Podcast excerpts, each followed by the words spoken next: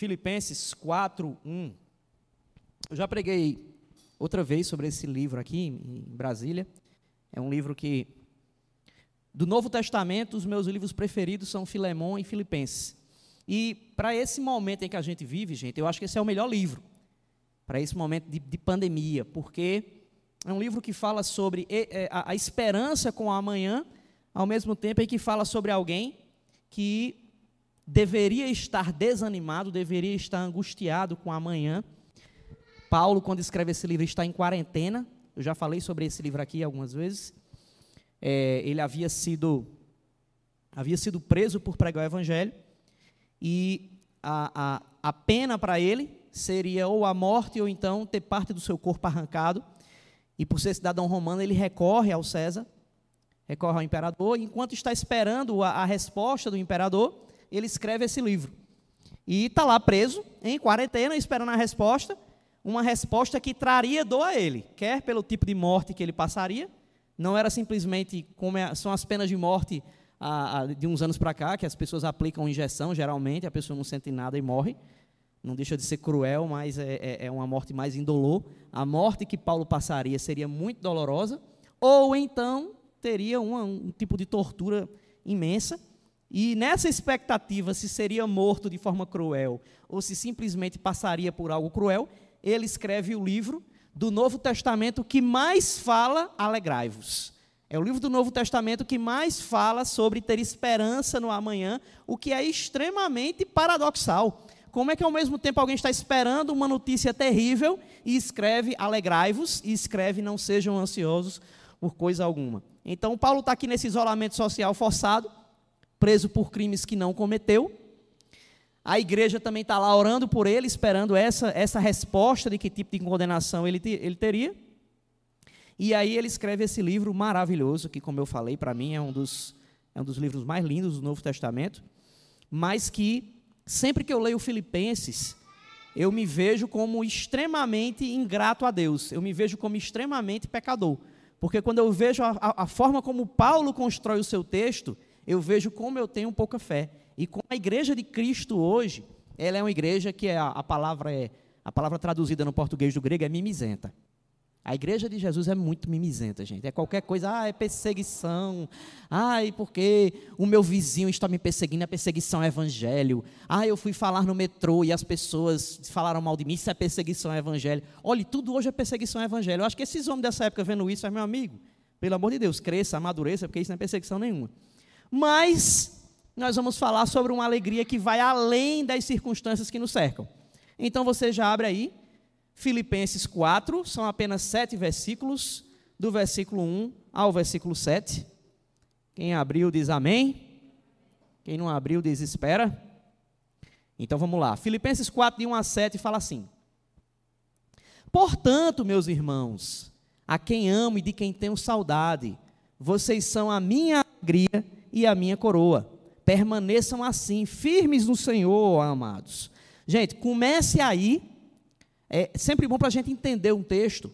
É sempre bom a gente ficar tentando visualizar o que é que o escritor está dizendo. Leia esse primeiro versículo imaginando alguém preso, falando para uma igreja que está angustiada e esperando essa resposta do imperador. Então, volta para o versículo inicial e, e tenta ver essa imagem. Paulo falando para a igreja. Portanto, meus irmãos, a quem amo e de quem tenho saudade, porque ele está preso, vocês que são a minha alegria e minha coroa, permaneçam assim, firmes no Senhor, amados. O que eu rogo a Evódia e também a Sintique é que vivam em harmonia no Senhor. Para mais uma vez, gente, olha só, Paulo está dando um carão aqui em duas irmãs. Deu para entender aí? Paulo está falando para uma igreja e dando um carão em duas irmãs que estão brigadas. E aí ele continua o texto.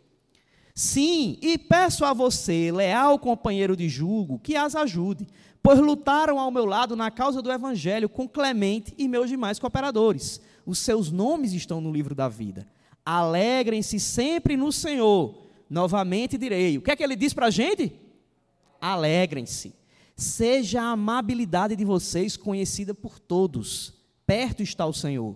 Não andem ansiosos por coisa alguma, mas em tudo, pela oração e súplicas e com ação de graças, apresentem seus pedidos a Deus. E a paz de Deus, que excede todo o entendimento, guardará os seus corações e as suas mentes em Cristo Jesus. Eu peço a você, se você está com o celular aberto aí na, na, no aplicativo, que você não feche o aplicativo, que a gente vai voltar para ele, ou se você está com o livro aberto também, deixa ele aberto que a gente vai estar tá voltando para os versículos que a gente leu, certo? Vamos orar? Senhor, obrigado por esse texto, obrigado pelo privilégio que a gente tem de entender, Senhor, como é bom estar em Tua presença. Te pedimos que o Senhor nos conduza agora para entender o que é que Paulo fala para a gente por meio desse texto. Que o Senhor não permita que de alguma forma eu traga algum tipo de engano para a igreja, não permita que eu deturpe o que essa palavra diz, e principalmente eu te peço que, assim como o Senhor me abençoou enquanto eu li esse texto, que o Senhor abençoe essa igreja aqui, Pai, com essa mensagem que se ela for lida 25 mil vezes, Senhor, 25 mil vezes ela falará conosco de forma ainda mais impactante. Então, impacta agora os nossos corações para que nós sejamos praticantes dela, no nome de Jesus. Amém. Meus irmãos, é, essa pregação fala sobre alegria além das circunstâncias, porque nós somos geralmente motivados a nos alegrar com as expectativas que nos cercam. Nós nos alegramos quando nós ganhamos alguma coisa, nós nos alegramos quando nós conquistamos algo que nós temos pretensão, nós nos alegramos quando nós somos surpreendidos por uma coisa muito boa, mas a nossa alegria geralmente ela é circunstancial, ela é o resultado do que nós vemos à nossa volta e do que nós esperamos de positivo. A alegria que Paulo está falando aqui, ela é uma alegria muito estranha e muito paradoxal, porque ela é uma alegria que, não obstante a circunstância ser muito ruim, ainda assim Paulo fala sobre alegria. E a primeira coisa que a gente tem para aprender aqui desse texto, que está nos versículos de 1 a 3, é que Cristo nos reconcilia com Deus, isso é uma coisa que eu sempre falo, nós éramos inimigos de Deus e fomos reconciliados por Cristo. Então a primeira coisa que a gente vê aqui é que Cristo nos reconciliou com Deus para que nós tenhamos conciliação uns com os outros e também para que sejamos agentes de reconciliação uns com os outros. Vamos voltar para o texto aí mais uma vez, versículo de 1 a 3. Olha só. É sempre bom a gente repetir para a gente ir absorvendo o que Paulo está dizendo. Portanto, meus irmãos, olha só, gente. Sempre, Paulo ele tem uma mania de falar portanto, de falar por isso, de falar pois. E tem um cara que eu gosto muito, o teólogo chamado Martin Lloyd Jones, que ele tem, um, ele, ele tem um livro que ele fala sobre a teologia do pois de Paulo, porque Paulo é um dos escritores que mais faz essa, essa junção entre um texto e outro. Geralmente a gente começa um capítulo de Paulo e a gente vê aquele portanto e a gente não costuma ver o que tem antes. Você não começa uma conversa com alguém dizendo portanto sem ter dito uma coisa antes.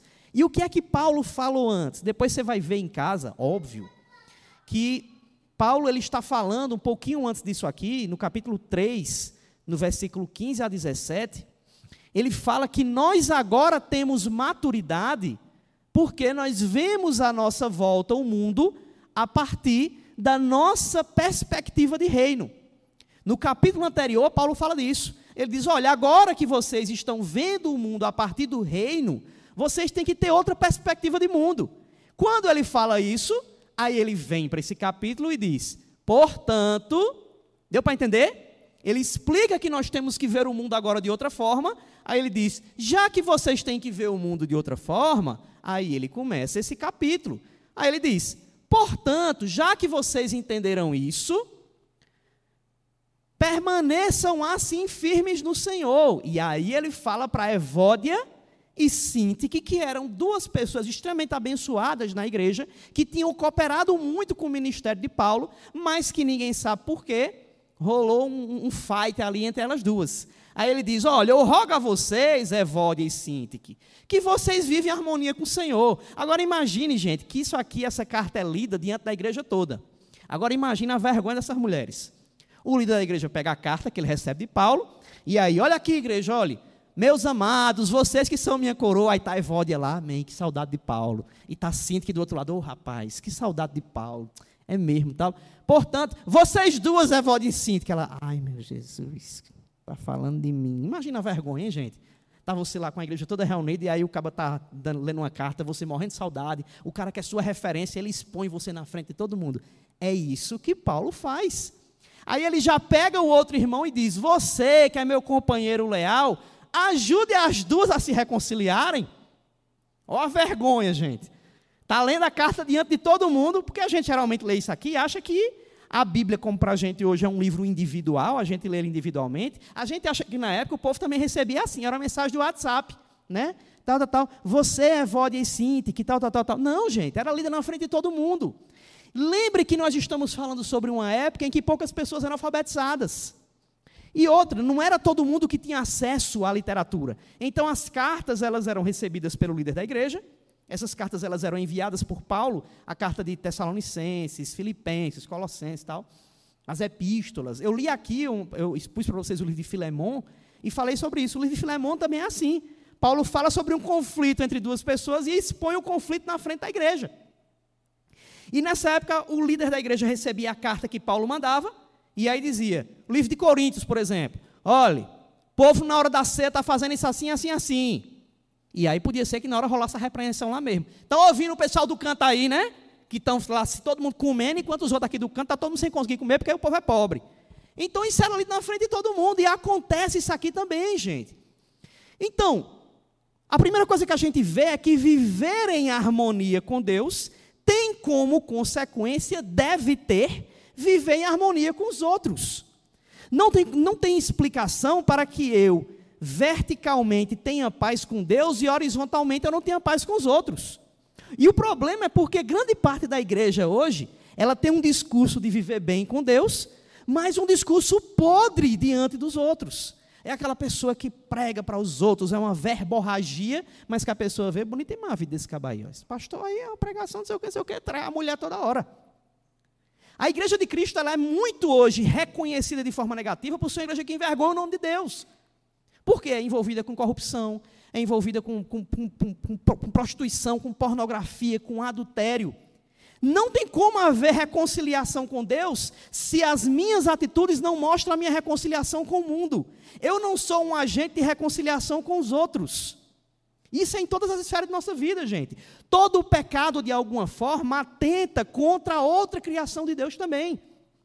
Então, se eu estou reconciliado com Deus, a minha conciliação com os outros vai impedir que eu vá atrás do pecado, porque todo pecado, primeiro, é uma atitude contra Deus, mas também é uma atitude contra a dignidade do outro.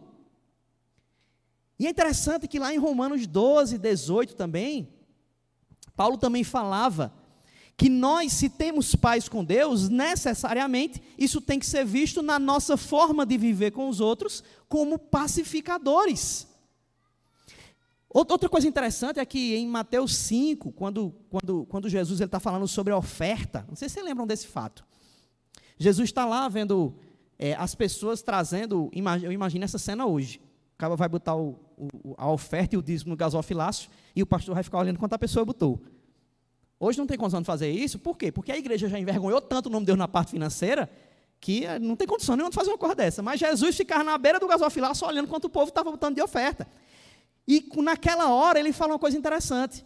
Ele diz: olhe, antes de você ofertar ao Senhor, primeiro vá se reconciliar com quem você tem algum problema.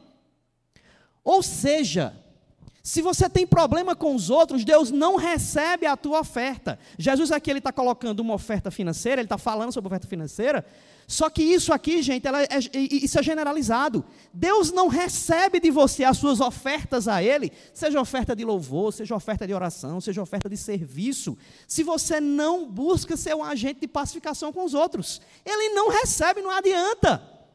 Nem se iluda. Porque se a sua ação com Deus não é vista na sua ação com os outros, você é hipócrita, você é fariseu. Então, se você é um agente de maledicência, Deus rejeita as suas ofertas a Ele ofertas de qualquer forma, oferta financeira, como eu falei, cantar para ele e por aí vai. Se você é alguém que age com maledicência com os outros, você está tocando violão aqui, está lá Wagner tocando violão, mas Wagner é maledicente com todo mundo, fala mal de todo mundo. Não passa desse forro de PVC, meu amigo. Não sobe para Deus. Você pode pegar lá o seu, sei lá, vendi um apartamento por 2 milhões de reais. Vou deixar 200 mil na igreja. E você não age em relação aos outros, como Deus espera, pode ficar com seu dinheiro em casa. Você só vai ficar 200 mil mais pobre, filho. Deus não recebe. Deus recebe para a gente, se todo tipo de ação nossa de entrega a Ele é uma exemplificação do que é a sua entrega espiritual e que é vista na entrega diante dos outros. A sua vida tem que ser uma vida que os outros olhem e digam: não, esse cara ele é reconciliado com Deus. Senão Deus não recebe, gente. Porque aqui, quando Jesus está falando sobre isso, toda oferta é adoração a Deus. Então, tudo que você entrega a Deus é adoração a Ele. Se isso não é visto nas suas ações com os outros, Deus não recebe sua adoração.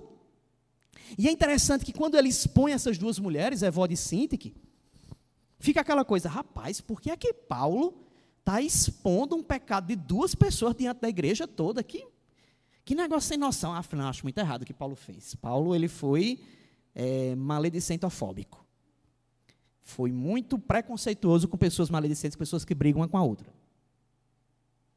Como é que expõe alguém assim? Que coisa mais errada. A questão, gente, é porque o parâmetro aqui é o mesmo que a gente usa no livro de Filemão. Quando eu expus Filemão aqui, eu falei sobre isso. Paulo traz um problema entre duas pessoas para a igreja, porque um problema entre duas pessoas na igreja é um problema da igreja toda. Porque nós somos um só corpo. Eu fui trocar a lâmpada lá do, do quarto dos meus filhos, e eu sou muito bom nessa parte de, de, de conserto, serviço em casa tal. Eu sou igual a tu, Wagner. Um cara desenrolado nessa área, marceneiro tal. Eu fui trocar uma lâmpada e queimei o braço, gente. Olha só como eu sou expert nessas áreas. É porque tinha umas lâmpadas aqui, outras lado de lá. Aí eu sou muito inteligente, eu podendo arrodear e fazer assim, eu fui passar com o braço por cima. Porque eu achei que meu braço era muito longo, porque eu sou alto, né? Eu tenho 1,61,5. E aí, quando eu fui botar o braço por cima, a outra lâmpada aqui tava, era uma lâmpada daquelas antigas que eu ia tirar todas, e aí queimou meu braço. Na hora que eu queimei o braço, o meu corpo todo sentiu a dor. Geralmente é assim. Por quê?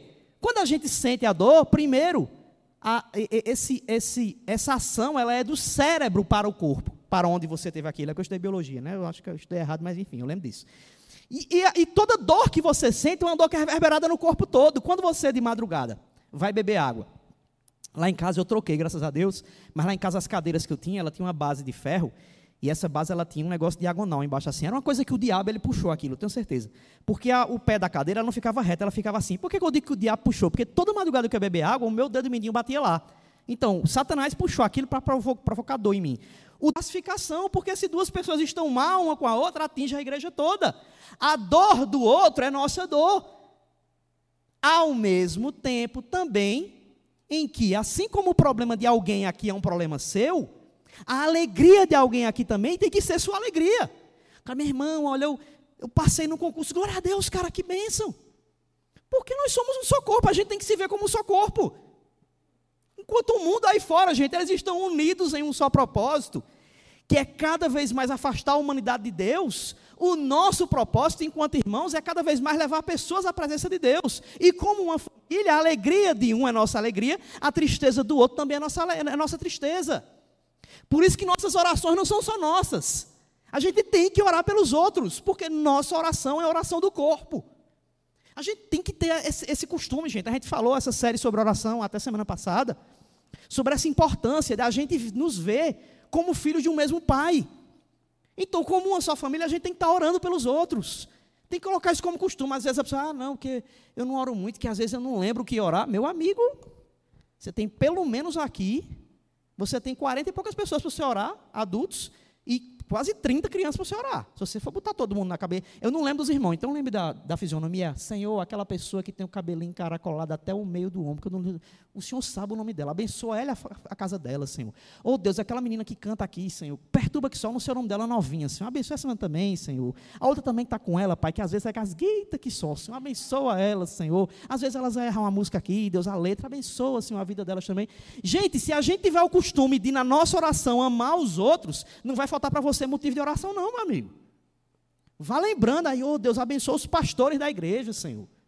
Deus abençoa meu companheiro de trabalho. Deus que aquela pessoa encontre ao Senhor, que essa pessoa tenha um encontro contigo. Deus abençoa fulano de tal. Deus, aquele meu chefe lá que, que é envolvido com coisa errada, que ele encontre ao Senhor. Gente, Deus se alegra quando a gente entende que nossa oração é usada não apenas para nos abençoar, mas como instrumento de bênção para os outros que nos cercam.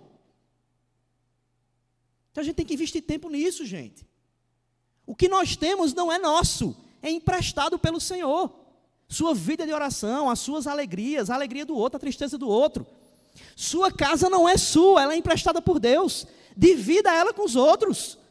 Chama um, um, um casal de irmãos assim, irmão, vamos lá em casa esse fim de semana, vamos, vamos comer um churrasco lá. Sirva a sua casa aos outros.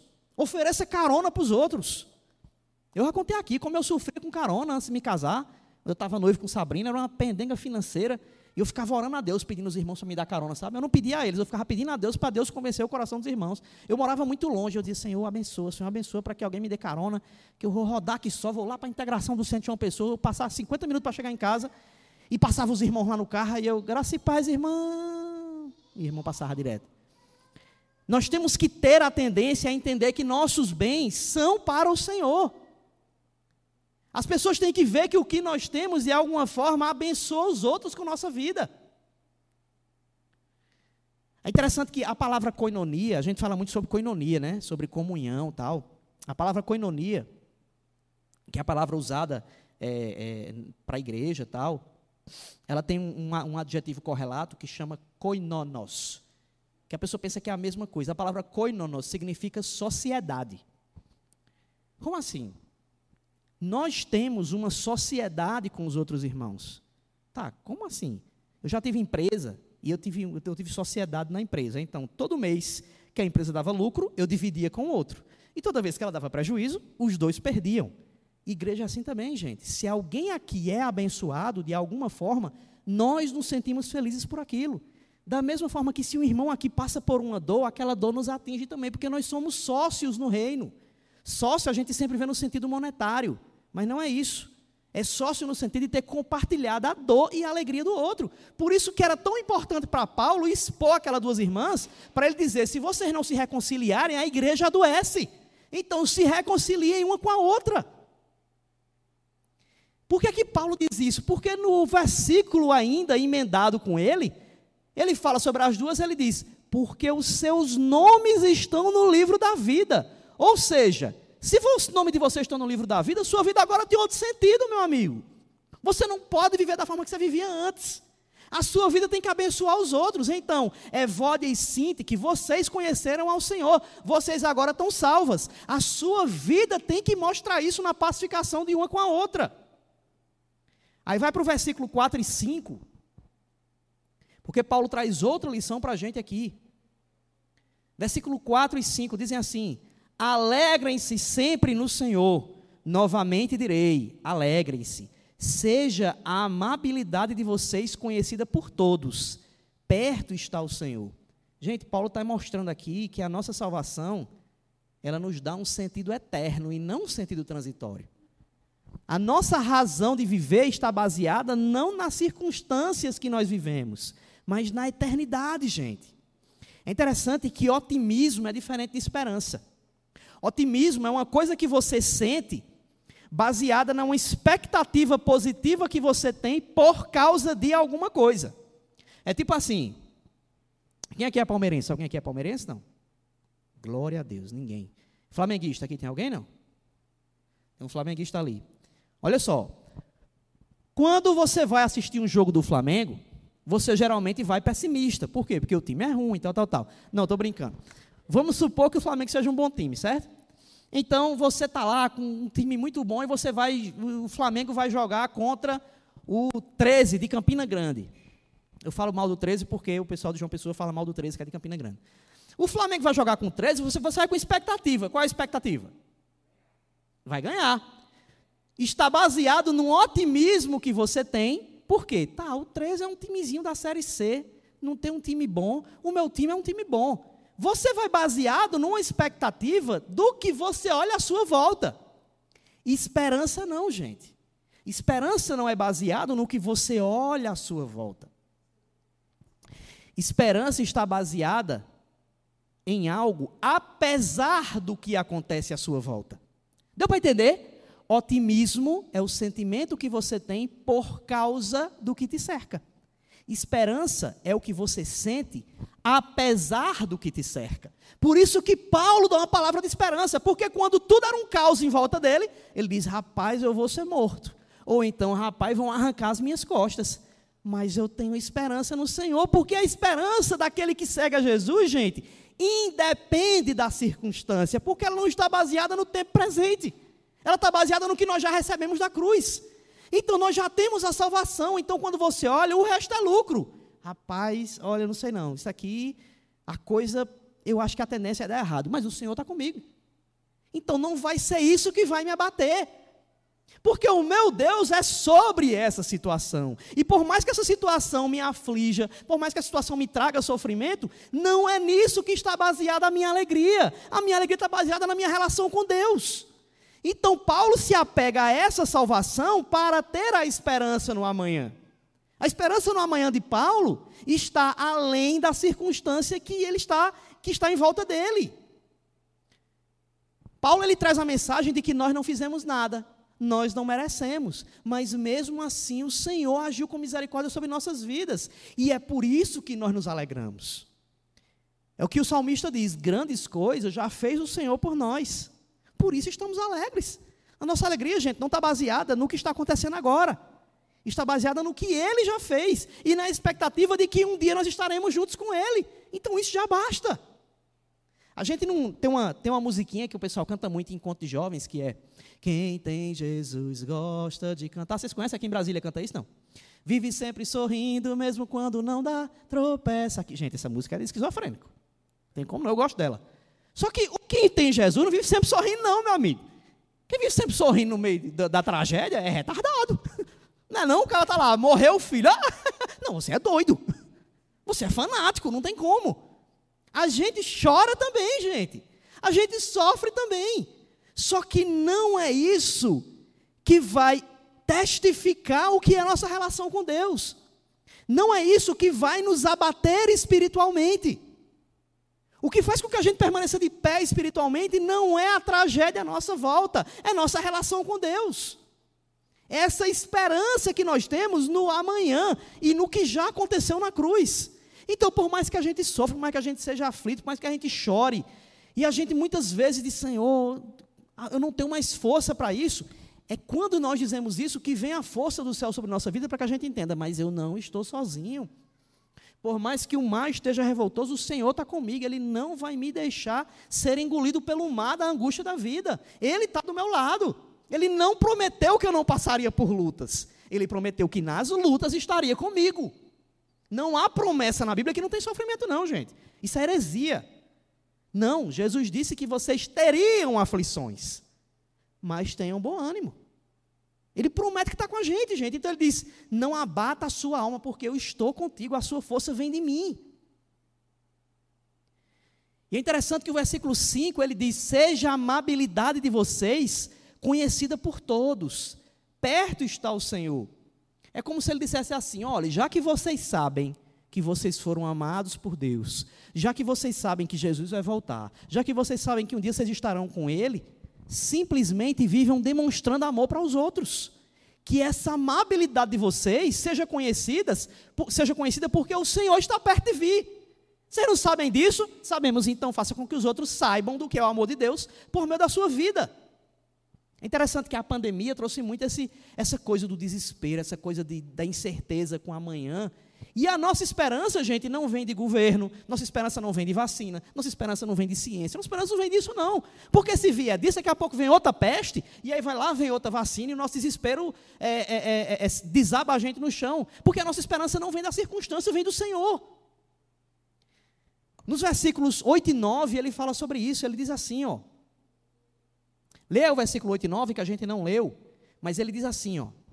É como se ele dissesse: já que vocês sabem que Jesus vem, já que vocês sabem que Ele está com vocês, aí ele diz: tudo que for verdadeiro, tudo que for nobre, tudo que for correto, tudo que for puro, tudo que for amável, tudo que for de boa fama, se houver algo de excelente ou digno de louvor, pensem nessas coisas. Tudo que vocês aprenderam, receberam, ouviram e viram de mim, ponham-no em prática, e o Deus da paz estará com vocês. Olha só, gente, como ele fecha esse texto. Ele pula lá para frente, trazendo a mesma coisa. Ele diz: Vocês não sabem que Jesus vem? Então isso seja o que a mente de vocês traz.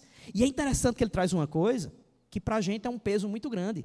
Ele diz assim: ó, tudo que vocês aprenderam, receberam, ouviram e viram em mim, ponham em prática. Ou seja, ele está dizendo, gente, olhem para a minha vida e ponham em prática o que eu ensinei a vocês. Olha a moral que o cara tem. Porque muitas vezes a gente fala assim, ó, não, não olhe para mim não, olhe para Deus. Eu vi muito isso, né, na igreja. Não sei se vocês, mas eu sempre ouvi isso assim. Olha, meu irmão, eu sou um pecador, não olhe para mim não, olhe para Deus. Sim, a gente tem que olhar para Deus. Mas a nossa vida tem que ser uma vida que as pessoas podem olhar para a gente e se inspirar na gente. Porque o que a gente mais vê hoje, gente, é vergonha o evangelho. Eu trabalho em um lugar em que é, é, é terrível assim.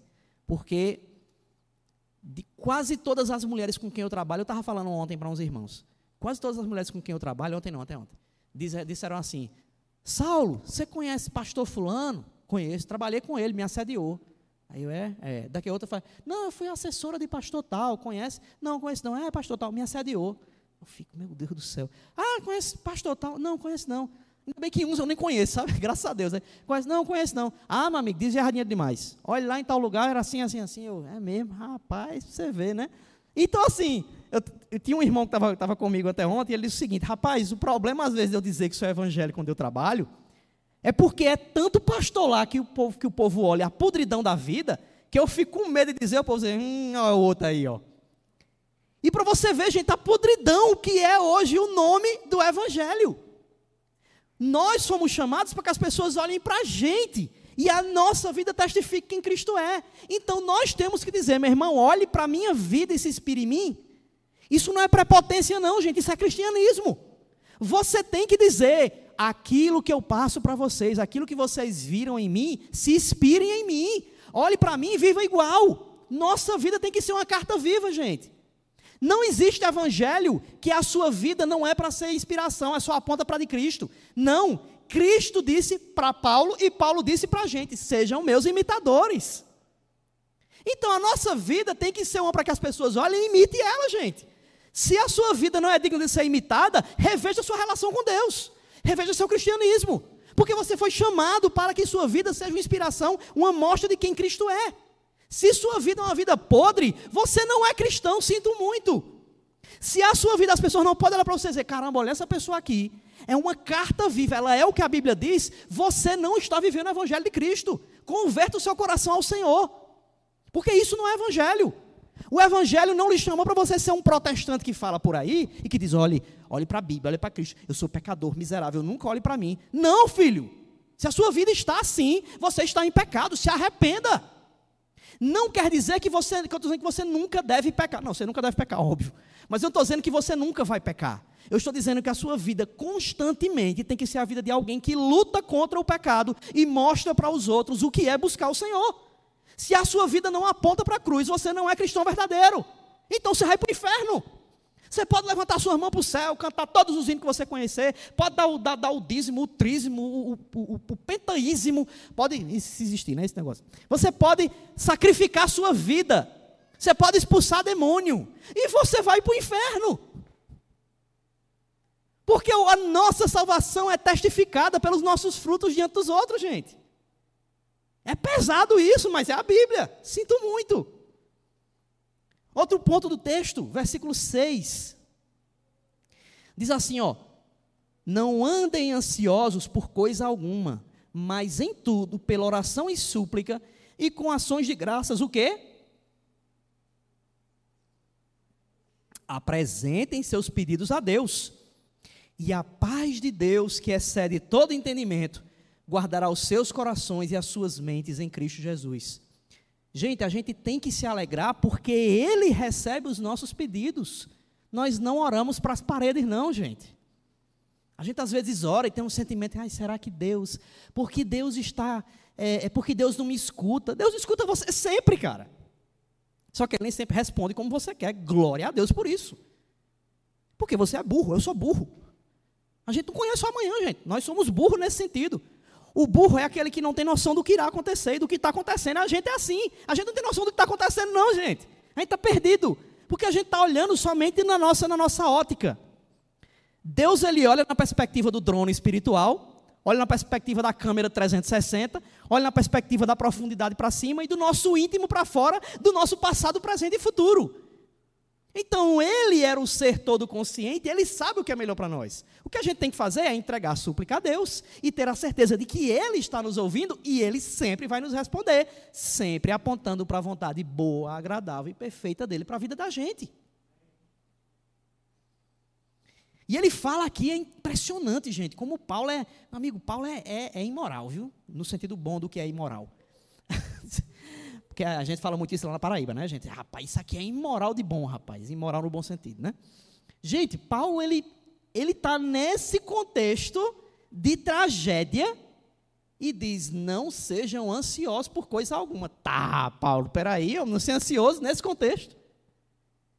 Gente, isso é muita dependência de quem Deus é. Você vê o caos à sua volta e dizer para os outros: gente, olha, não fica ansioso, não. Eu imagino a vergonha da igreja ouvindo Paulo dizendo isso quando o cara estava lendo a carta. Gente, Paulo está lá preso, tal, está lá em, em, em, na papuda, levando cacete lá dos outros. Daqui a pouco está esperando para ver se vão matar ele ou se vão só arrancar uns pedaços dele. Vamos ler o que ele vai dizer para a gente? Aí o povo, ai meu Deus, quanta dor nas palavras dele. Quer ver? Gente, vocês são minha alegria. Alegrem-se sempre no Senhor. Não sejam ansiosos. O povo, tá, tá doido. Só pode estar tá doido. Por isso que o evangelho, gente, é loucura para aqueles que não entendem. Isso é louco demais, meu amigo. Ele está dizendo isso. Ele diz: não foque no que está à sua volta, não foque em quem você é, foque em quem é soberano. Aponte os seus olhos para quem é Deus. Esse Deus continua sendo o Senhor sobre a tua vida. Então não seja ansioso por coisa alguma. Ele controla o teu passado, presente e futuro. Ele nunca te abandonou e não te abandonará no amanhã nem no presente. Esse é o chamado de Paulo para a gente. Lancem sobre o Senhor toda a sua ansiedade, porque Ele tem cuidado de vocês. E aí, o último versículo diz o seguinte, versículo 7. Ele diz aqui, gente, que nós devemos nos alegrar, porque agora nós temos paz com Deus. Olha só o que é que o texto diz. A banda pode vir para cá. Ele diz: "E a paz de Deus". Olha só, ele depois que você fizer tudo isso, a paz de Deus, que excede todo entendimento. Lembra que eu falei que isso era loucura? Ele diz: "Ela vai além do entendimento humano" ela guardará os seus corações e as suas mentes em Cristo Jesus. Gente, nós vivemos uma paz aqui, essa paz que Paulo fala, ela é consolidada a partir da ação de Cristo que nos reconcilia com Deus.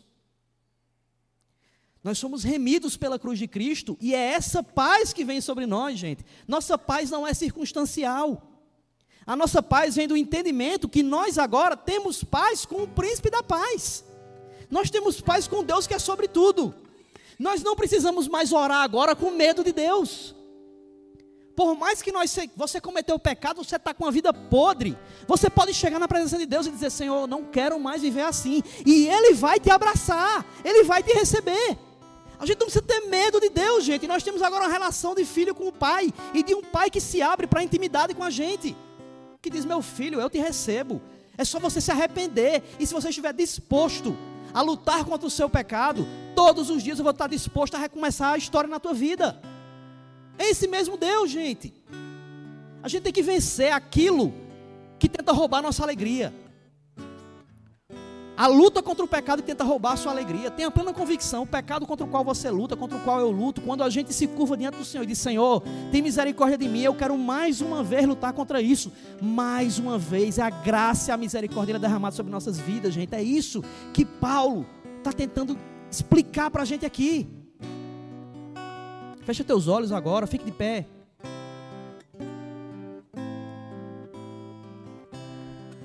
Coloca diante do Senhor aquilo que você sabe que te afasta da presença dEle.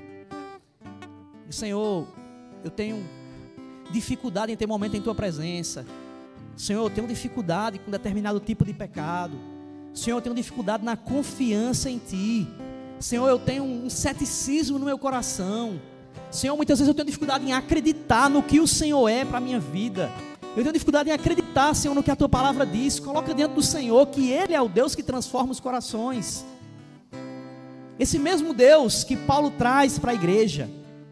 E ele diz: Alegrai-vos no Senhor, é o Deus capaz de renovar a alegria do nosso coração. Coloca diante dele agora as angústias do teu coração, aquilo que te aflige, aquilo que você sabe que te afasta da presença dele.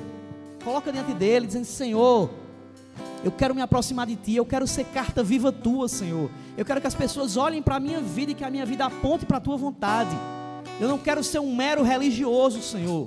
Eu quero ser alguém que as pessoas que me veem possam olhar para a minha vida e ter plena convicção de que eu sou um servo Teu, Senhor.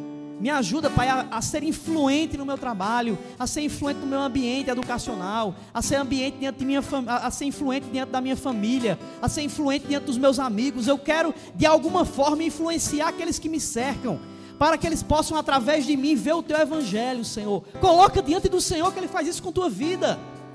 O mesmo Deus que te construiu é o Deus que é capaz de fazer com que você saiba como entrar e sair dos lugares, inspirando as pessoas a conhecerem sobre quem Deus é. Esse Deus está disposto a se relacionar contigo de forma íntima.